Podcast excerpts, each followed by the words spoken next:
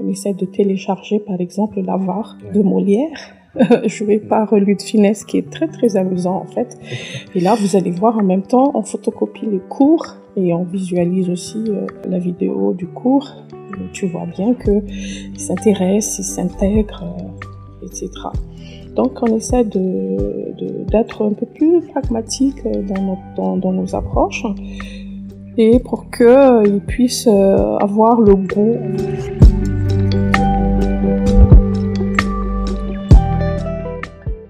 Si notre podcast vous passionne et vous inspire, il n'y a qu'une seule chose que j'aimerais vous demander, et c'est euh, de vous abonner à nos plateformes.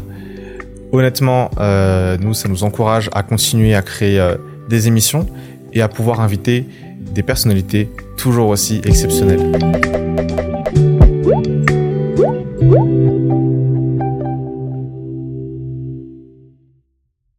Aujourd'hui, dans Storytown, on a le plaisir d'accueillir Dr Louatine. Bonjour. Bonjour, Axel. Euh, alors, pour commencer, je suggère, si ça te va, que tu te, te présentes un petit peu, que tu nous euh, parles un petit peu de ce que tu fais actuellement. Euh. Très bien. Alors, docteur Louvatine Juliana, enseignant-chercheur à l'université d'Antiran et affecté à la faculté des lettres et sciences humaines je suis enseignante depuis 2011 dans cet établissement et j'interviens euh, dans des départements au sein de, de, même université. Et depuis 2020, euh, j'interviens aussi à l'Université catholique de Madagascar, ici à Tananarive. Et ça fait très plaisir aussi de côtoyer les étudiants de, de la capitale au sein de, du domaine de l'ISAE, euh, qui est une étude spécifiquement attribuée à l'anthropologie. D'accord. Dis-moi peut-être, je pense, euh, c'est un terme qu'on entend parfois, enseignant chercheur. Est-ce que peut-être tu mhm. peux nous dire exactement en quoi ça consiste L'enseignant-chercheur. L'enseignant-chercheur, c'est c'est un métier, un métier euh, où on cale euh, l'éducation, l'accompagnement et surtout l'encadrement de, de, nos étudiants en fait. C'est pas uniquement euh, s'amener avec ses cours et quelques instructions de, de, de pédagogie, mais c'est surtout euh, ce côté humain, Axel, si tu veux, c'est-à-dire être euh, avec ses étudiants, c'est-à-dire les orienter, les écouter, les accompagner dans, dans leur recherche en fait, mmh. puisque euh, on est là pour pouvoir aussi euh, cultiver ce qu'on appelle la, la culture de, de l'élite, la culture de continuité et surtout euh, pour pouvoir aussi euh, penser à la suite euh, de, de la recherche et de notre travail. C'est ça, c'est intéressant. Tu as utilisé justement le terme culture de l'élite. Mm-hmm. Selon toi, est-ce que ce que toi tu peux voir au, quotidien au travers de, de ton travail, mm-hmm. tu sens qu'on y est vraiment déjà dans la culture de l'élite, dans la globalité au niveau de l'éducation supérieure. Quand on parle de, de l'enseignement supérieur et de la recherche scientifique, c'est surtout en fait euh, cette problématique de, de de, du, postulat de, de l'enseignant. Donc, être enseignant, euh, déjà, c'est euh, un être humain. Un être humain qui est doté de, de capacités intellectuelles, euh, de, de, de capacités d'instruire et surtout euh, de, de capacités de transmettre.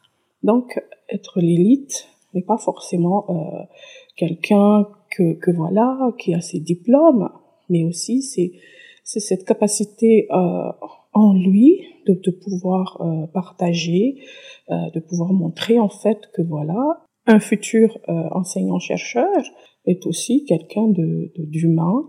Et à travers l'université que j'ai côtoyée, euh, Madagascar promet des élites, promet des élites et surtout c'est un engagement, je dirais, un engagement de la part déjà de, l'institution et un engagement aussi de, la part du, ministère qui, se veut un accompagnement, si tu veux, euh, dans ce processus. Donc, euh, devenir élite, j'entends, c'est c'est pas un travail individuel.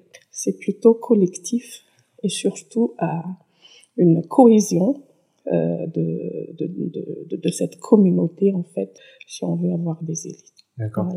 Et tu vois, euh, moi, ça, ça, ça avec l'âge, je me suis rendu compte, en fait, de, euh, mhm. de l'importance, et peut-être quand j'étais vraiment plus jeune, quand j'étais euh, quand j'étais euh, peut-être adolescent, peut-être du fait que j'étais pas assez reconnaissant par rapport au corps enfin, professoral, à, ceux qui enseignent, en fait, mhm.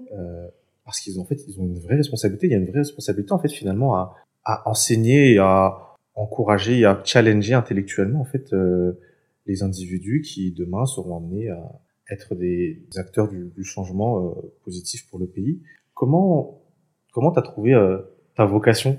Comment t'en es arrivé là?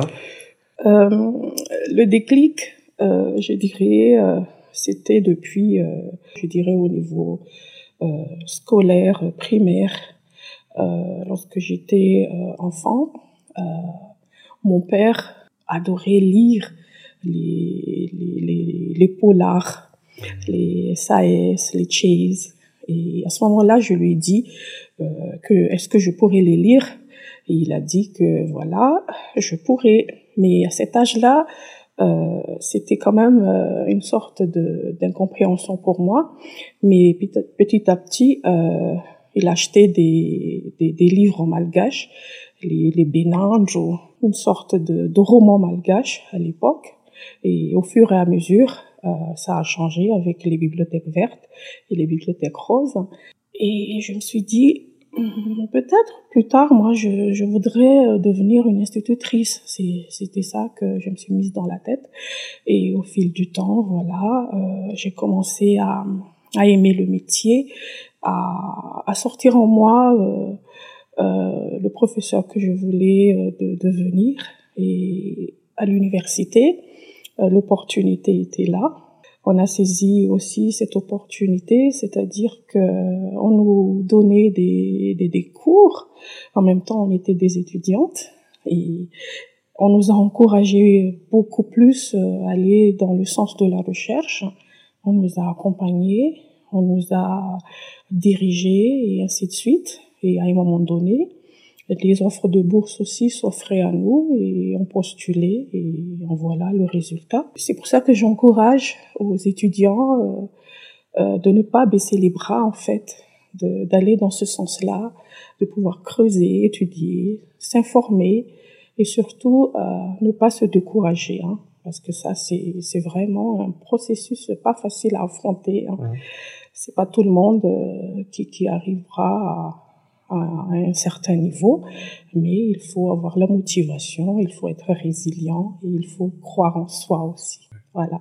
Est-ce que, selon toi, c'est quoi la, la place de, de l'enseignement et, et, de la recherche dans le développement d'une société? Euh, L'enseignement et la recherche. Donc, c'est deux polarités qui se complètent, qui, ne, qui devront euh, s'accompagner surtout. Euh, l'enseignement, je dirais, ça doit se faire dans tous les domaines, en fait. Ça ne doit pas se limiter à l'université ou au collège ou au lycée. Euh, et la recherche, euh, d'autant plus que je suis dans la, la partie langue et lettres, euh, il faut pas se sous-estimer que étudier la langue n'a pas d'avenir. Étudier les lettres, ça n'apportera rien à la société. Attention, moi j'ai dit tout de suite que c'est faux. Euh, étudier n'a pas de, de contraintes, n'a pas de limite, que, que ce soit domaine littéraire ou scientifique, mais il faut toujours aimer euh, ses études, son travail.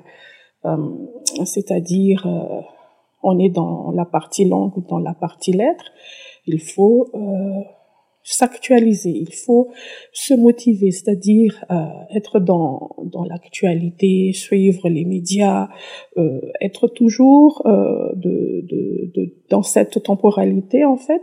Sinon, euh, ce ne sera pas de la recherche en fait. La recherche, c'est quoi exactement? La recherche ne s'arrête pas dans des laboratoires de langue, mais c'est sortir, c'est-à-dire euh, faire de rencontres. Euh, faire des, des tables rondes, des conférences, euh, c'est-à-dire montrer son travail hum, d'une manière publique, euh, collective. C'est-à-dire que à partir du moment où, où ton travail euh, sera mis à jour et que ça portera aussi euh, les échos envers la société, à ce moment-là, tu te dis que voilà, ah, ma recherche a quand même ses limites.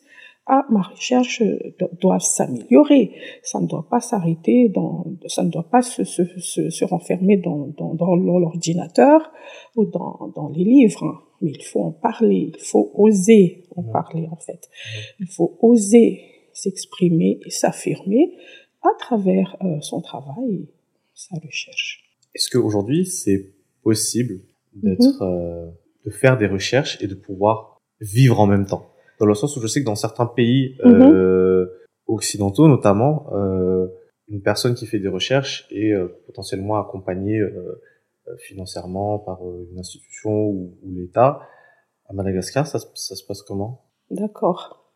Euh, une expérience que j'ai vécue durant la mobilité euh, scientifique que j'ai effectuée à Bordeaux, euh, l'université Bordeaux-Montaigne, bien sûr, en, en, septembre dernier. Je vois bien que là-bas, la recherche a une autre dimension c'est-à-dire les enseignants, ils ont leur opportunité de, de déplacement, de, de, de pouvoir euh, partir échanger euh, d'un département à un autre. Et l'université s'engage euh, à aider en fait ces enseignants pour pouvoir en fait assister dans des différentes rencontres que chaque enseignant effectue dans leur recherche. Comme à Madagascar aussi, l'État contribue, c'est-à-dire le, ministère euh, contribue aussi une partie euh, d'aide, une partie de, budget euh, par rapport à, toutes sortes de recherches effectuées.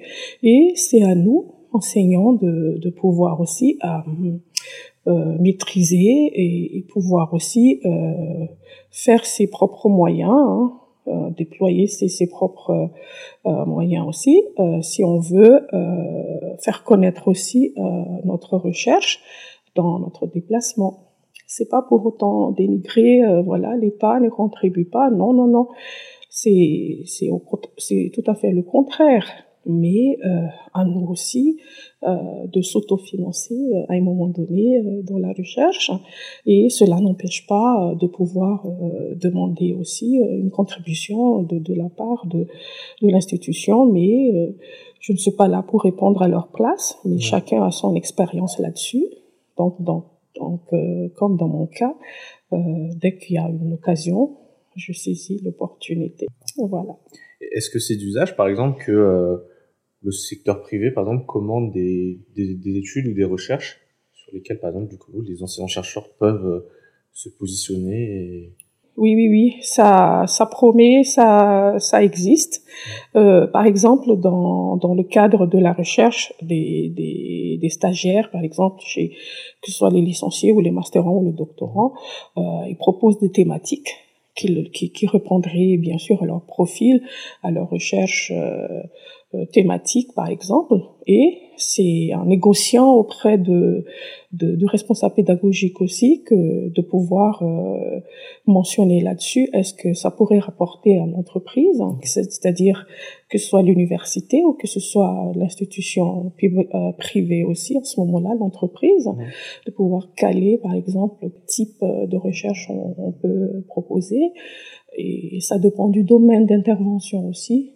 Euh, par exemple dans la partie technologie, ou dans le domaine médical, par exemple, ou dans le domaine artistique. Donc tout ça, euh, c'est complémentaire. Oui, ça peut, ça peut accéder. D'accord. Tu disais que tu es euh, dans, dans, la faculté des lettres, hein, c'est bien ça? Oui. Aujourd'hui, tu penses c'est quoi les, les challenges auxquels tu sens que toi, tes collègues et ton, ton, département mm faites face par rapport à voilà, on est dans un monde qui, euh, il y a une globalisation, il y a euh, plus en plus d'échanges qui se font. Euh, certains échanges euh, se font euh, dans des mm-hmm. langues étrangères. Est-ce que tu as par exemple aussi ce sentiment que peut-être la langue malgache est en de perdir mm-hmm. C'est quoi ton Très bonne question. Oui, c'est une problématique très très actuelle en fait.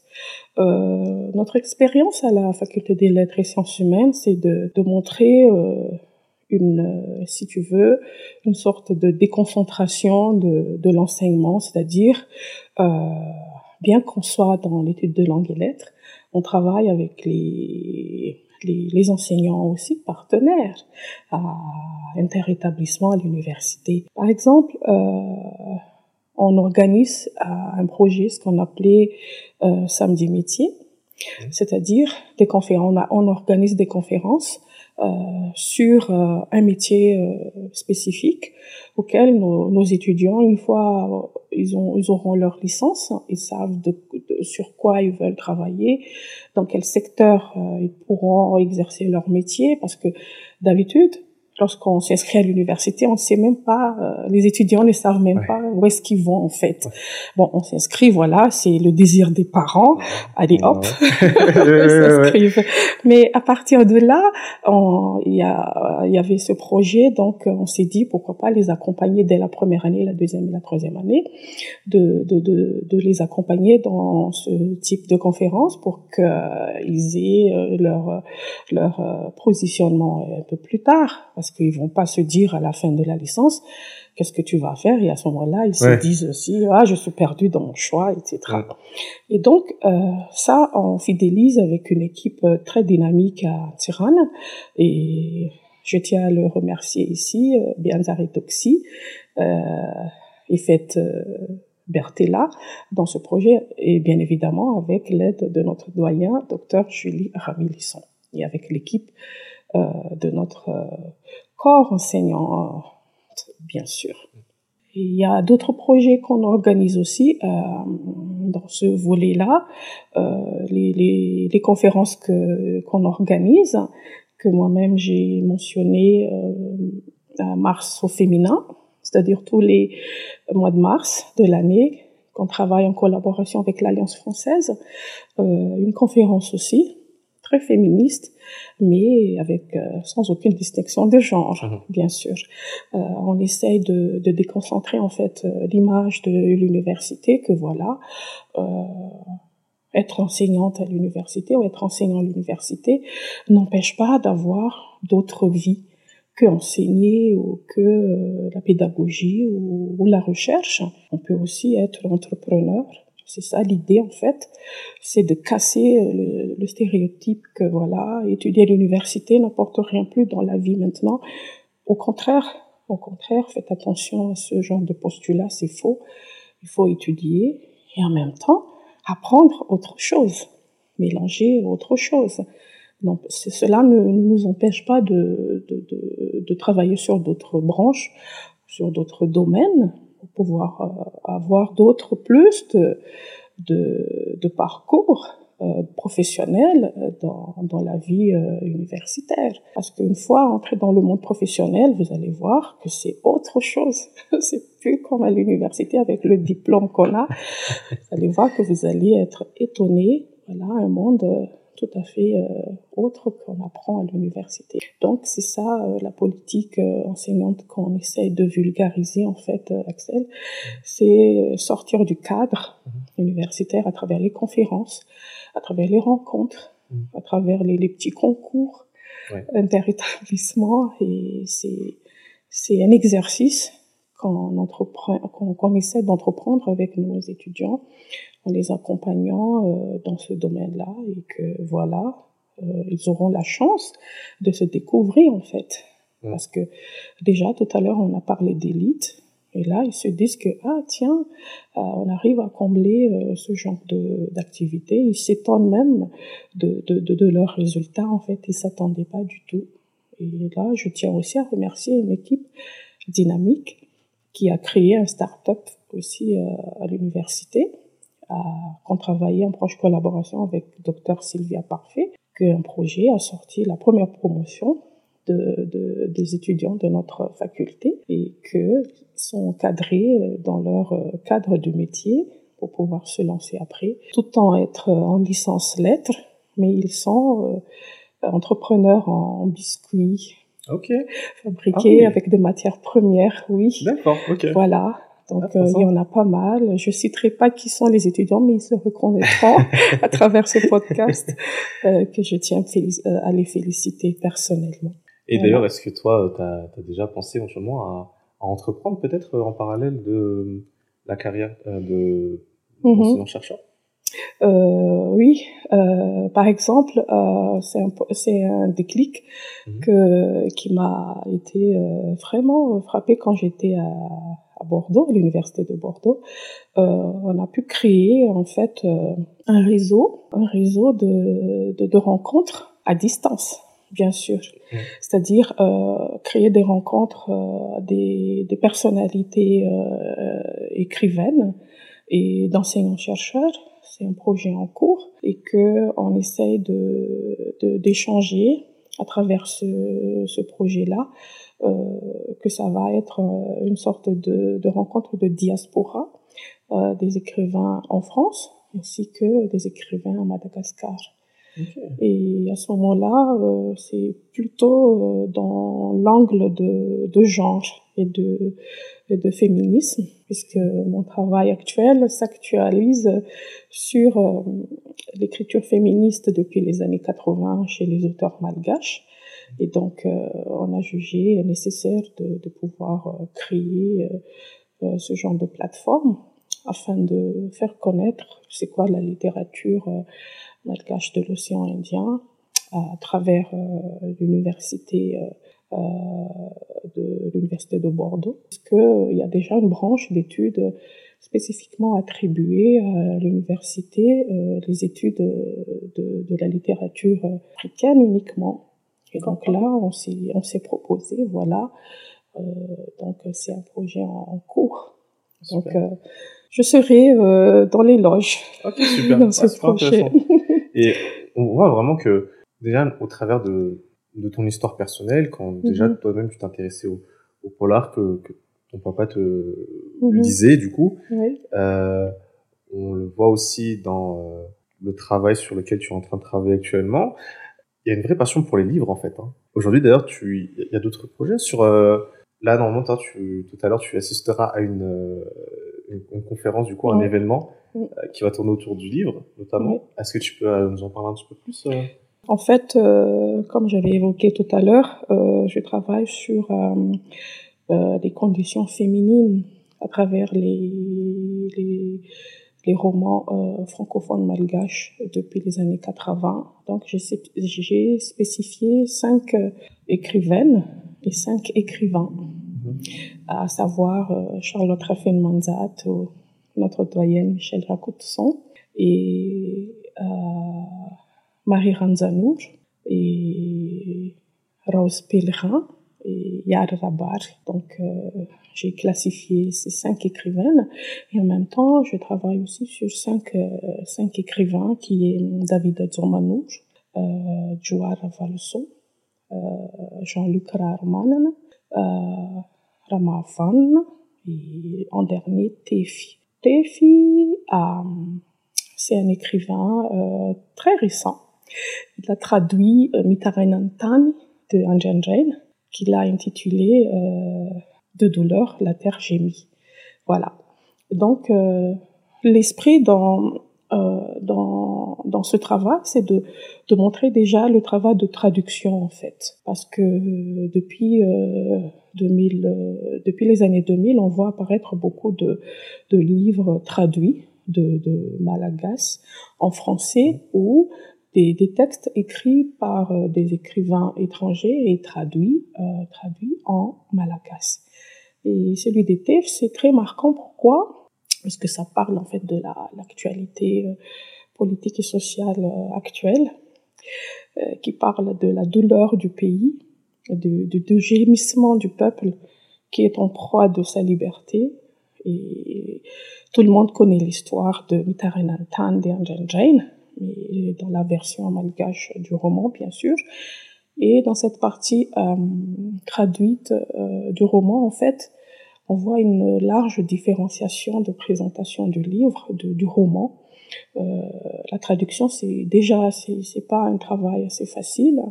Mais ce qui m'intéresse dans le travail de TEF, c'est de montrer en fait la, la, traduction de cette réalité malgache telle que Anjanjen a écrit en malgache. Mais il a encore beaucoup plus textualisé, contextualisé cette misère sociale, cette euh, douleur entre guillemets euh, du pays, et que à travers euh, l'écriture contemporaine, que moi je qualifierais à travers mon travail postdoctoral, que c'est vraiment un appel c'est plus euh, un appel, mais c'est plutôt euh, une conscientisation individuelle, je trouve. Parce que maintenant, c'est plus euh, un appel collectif qui, qui, qui, est de taille, mais c'est surtout cette conscientisation individuelle, individuelle de chacun, c'est-à-dire quelle est la part de, de, de lecteur quand on lit un, un livre tel que TEF a traduit, euh, quelle est la réaction du, du, du, lecteur par rapport à cet ouvrage? C'est ça qui importe en fait, parce que déjà c'est écrit par un auteur malagas et le livre faisait partie de programmes scolaires au niveau collège et lycée. Donc euh, c'est pas un livre euh, qui semble tout à fait indifférent au, au lectorat malgache, bien sûr, mais pour que le lectorat euh, francophone euh, puisse appréhender aussi cette histoire sous cet angle-là, sous cet angle d'approche postcoloniale que moi j'approche le livre, c'est ce qui m'intéresse en fait à parler là-dedans. Et c'est surtout l'évolution du personnage féminin, c'est-à-dire euh, comment euh, se présente euh, l'image de, de, la femme à travers l'écriture contemporaine, bien que le livre soit écrit de, dans les années 80, mais on voit apparaître que voilà l'image de la femme change à travers ces ouvrages-là et que je commence par euh, Charlotte Raffeno Manzato et je termine avec Tefi de, de, de, de, la terre gémie de Andrew Jane. Voilà. Hyper intéressant et moi il y a, y a quelque chose que je pense à, à quel des fois je, je réfléchis, c'est qu'en fait il y a quand même il existe déjà pas mal d'ouvrages, mm-hmm. notamment sur, sur l'histoire de, de Madagascar. Et est-ce que toi aujourd'hui, t'as pas cette impression que parce qu'on est dans dans un monde où euh, voilà avec internet, tu sais par exemple sur les réseaux, euh, mm-hmm. les gens ont l'habitude de consommer des contenus très courts, que les gens se, désintéressent à la lecture. C'est pas un constat que je fais, hein, c'est une question que je pose, c'est une question ouverte vraiment que je pose. Oui, tu as raison. Qu'est-ce que tu en penses Oui, exactement. Euh, en fait, euh, la lecture euh, devient critique, si tu veux même euh, au niveau euh, de l'enseignement, on, on, remarque ce, ce fait-là. Nos étudiants euh, ne consomment pas des livres. ils ne s'attardent pas trop à lire et ça devient problématique. ce qui est intéressant actuellement, à l'aide de, en fait, de l'internet, comme on vient d'évoquer tout à l'heure, on croit qu'on peut euh, exploiter euh, ce, cadre-là. Par exemple, euh, on essaye de, contextualiser en fait l'enseignement, c'est-à-dire aller un peu plus pragmatique, si tu veux. Lorsqu'on enseigne, on essaye de, de, les, de les amener en fait dans la réalité, parce que déjà lire des livres originaux, c'est très intéressant, bien évidemment mais euh, de les, les, accompagner dans l'amour de la lecture. On essaie de, de, de, décontextualiser en fait la situation. Par exemple, lorsqu'on enseigne l'histoire, par exemple, de, de l'art de la Renaissance française, on, on essaye d'apporter un peu plus de, de, de, l'image euh, à, à, ce cours-là, c'est-à-dire s'amener avec de vidéoprojecteurs et de projeter, euh, les, par exemple, c'est quoi la maison de Louvre, c'est quoi château de Versailles, donc on essaie de projeter et de, de s'accompagner avec des images. Et si on parle euh, uniquement avec de cours magistrales, donc ça, ça les, ça les désintéresse. Et d'autant plus que euh, lorsqu'on enseigne aussi à travers les, les, les ouvrages, c'est-à-dire euh, les, les, pièces de théâtre, on essaie de télécharger par exemple l'avare de Molière, joué mm. par Luc Finesse, qui est très très amusant en fait. Et là, vous allez voir en même temps, on photocopie les cours et on visualise aussi euh, euh, le, le, la vidéo du cours. Tu vois bien que il s'intéresse, il s'intègre, etc. Donc, on essaie de d'être un peu plus pragmatique dans nos, dans, dans nos approches et pour qu'ils puissent avoir le goût en fait de la lecture. Et il faut changer en fait le, le tact aussi, je pense. Hein. Si on, on s'amène euh, avec le cours euh, qui n'a ni mise à jour ni d'actualisation, je pense que ça, ça n'encourage pas aussi à, mm. à aimer la, la, lecture en ce sens. Euh, voilà. Là, je vais me poser une question, tu vois. Mm-hmm. ça reste toujours dans le contexte, mais elle est un petit peu, d'une certaine manière, elle est quand même vraiment différente. C'est, mm. moi, par exemple, j'aime beaucoup lire. Mon souci quand je lis, c'est que au bout de, tu vois, genre 10, 15 mm-hmm. pages, Mhm. Mon cerveau et mon corps commencent à me lâcher un petit peu, tu vois. D'accord. enfin, je, je, commence à somnoler, du coup, des fois j'essaie de résister, mais bon, euh, mhm. généralement ça veut pas. Est-ce que toi, par exemple, t'as des, euh, mhm. des, des, conseils sur comment toi peut-être, je sais pas, il y a peut-être une bonne manière de faire les choses, euh, tu vois, et que moi je connais pas.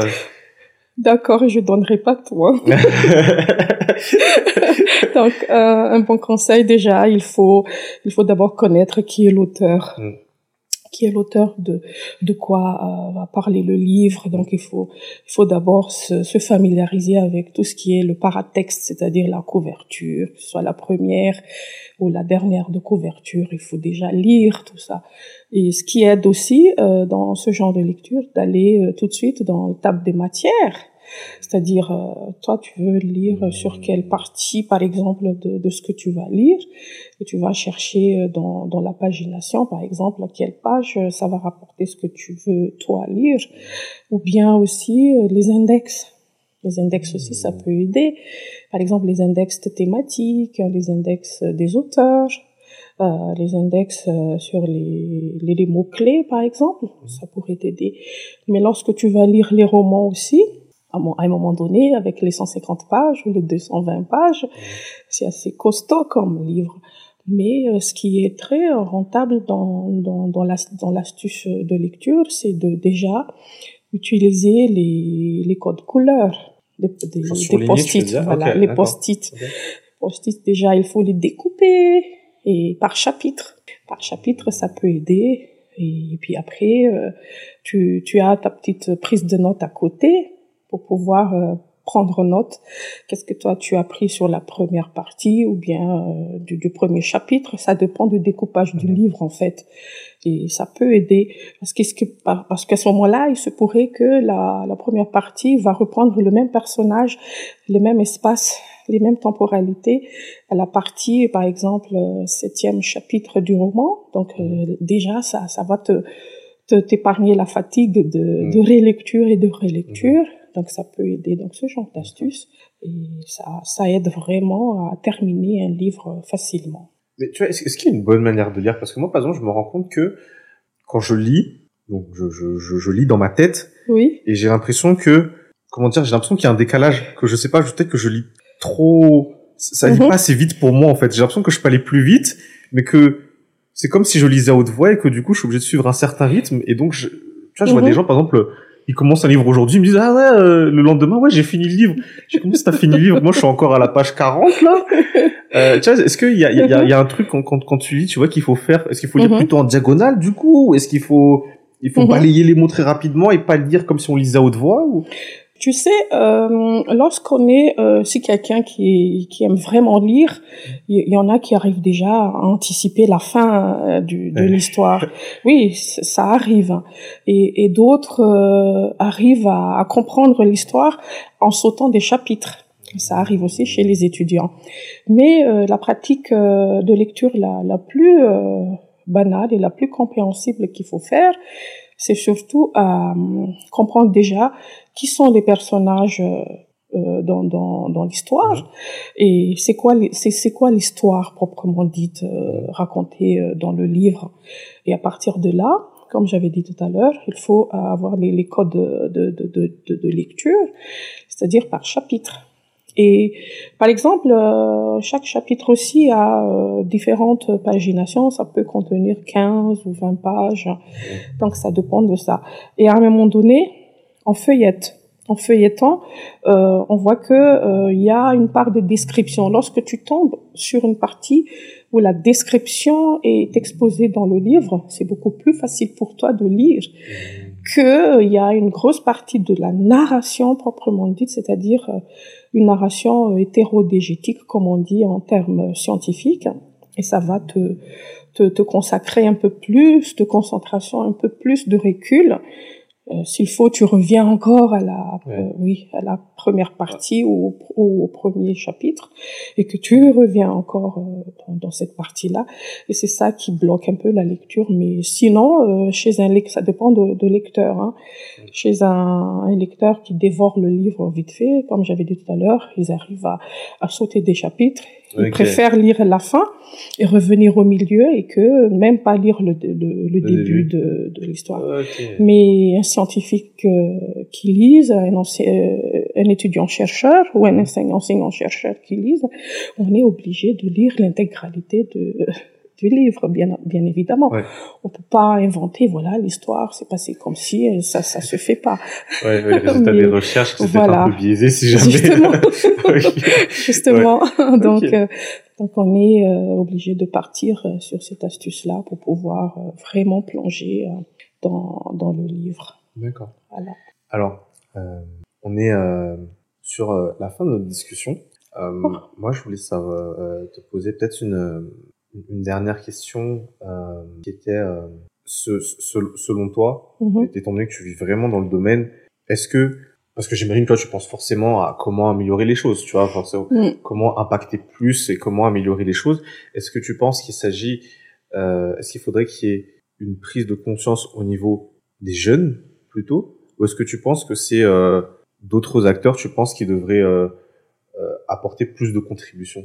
Tu vois ce que, ce que je veux dire? Parce mhm. qu'on en parlait un peu en off. Hein, euh, euh, D'ailleurs, c'était euh, le fait que il y a pas mal de jeunes quand même qui euh, sont un peu perdus dans dans le dans le, le rêve notamment entre autres. Euh, donc toi, tu penses mhm. que c'est où qu'il faudrait focaliser les efforts?